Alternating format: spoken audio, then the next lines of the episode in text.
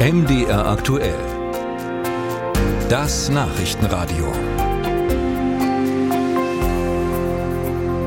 Stellen Sie sich mal vor, das Wochenende hätte nicht nur zwei Tage, sondern drei. Das wäre doch was. Oder ein Tag extra zum Ausruhen, für Freizeit, für die Familie, für die Freunde. Und Sie kriegen trotzdem das gleiche Gehalt. Für viele Arbeitnehmer klingt so eine Vier-Tage-Woche ganz schön verlockend. Aber, sagen andere, aber die Wirtschaft. Weniger Stunden gleich weniger Arbeit gleich weniger Leistung. Ja, wie wäre es denn nun, wenn wir alle nur noch vier statt fünf Tage pro Woche arbeiten? Genau dazu läuft ein Pilotversuch, wissenschaftlich begleitet von der Uni Münster. Über 50 Firmen deutschlandweit testen die Vier-Tage-Woche. Ein halbes Jahr lang und heute starten die ersten Unternehmen in die Praxisphase.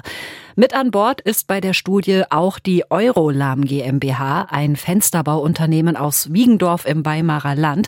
Da werden gerade noch die letzten Weichen gestellt und im April soll es dann losgehen mit der Viertagewoche. Ich habe vor der Sendung gesprochen mit Sandra Lucius von Eurolam und sie gefragt, was erhoffen Sie sich denn davon?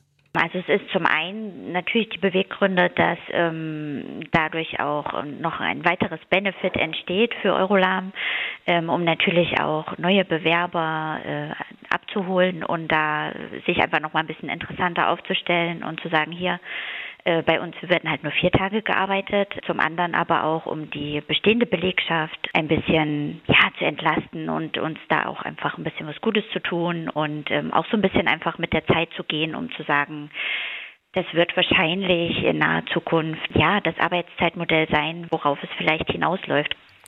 Und gleichzeitig, immer wenn drüber geredet wird, so nur noch vier Tage die Woche arbeiten, das heißt ja auch weniger Arbeitstage gleich, es wird weniger produziert. Also wie können Sie sich das leisten? Sie müssen Ihre Fenster ja trotzdem fertig kriegen.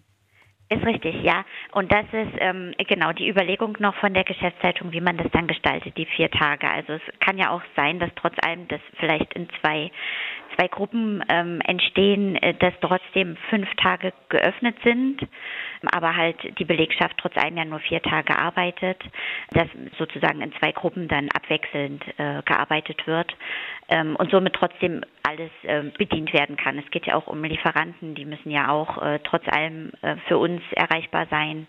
Die, die Ware muss abgenommen werden und trotz allem ja auch konstant gefertigt werden, das stimmt. Aber es ist ja, dann einfach die Aufgabe jetzt auch in dieser Studie zu sehen, äh, wie kann man das eben auf vier Tage umlagern, dass trotzdem alles geschafft werden kann.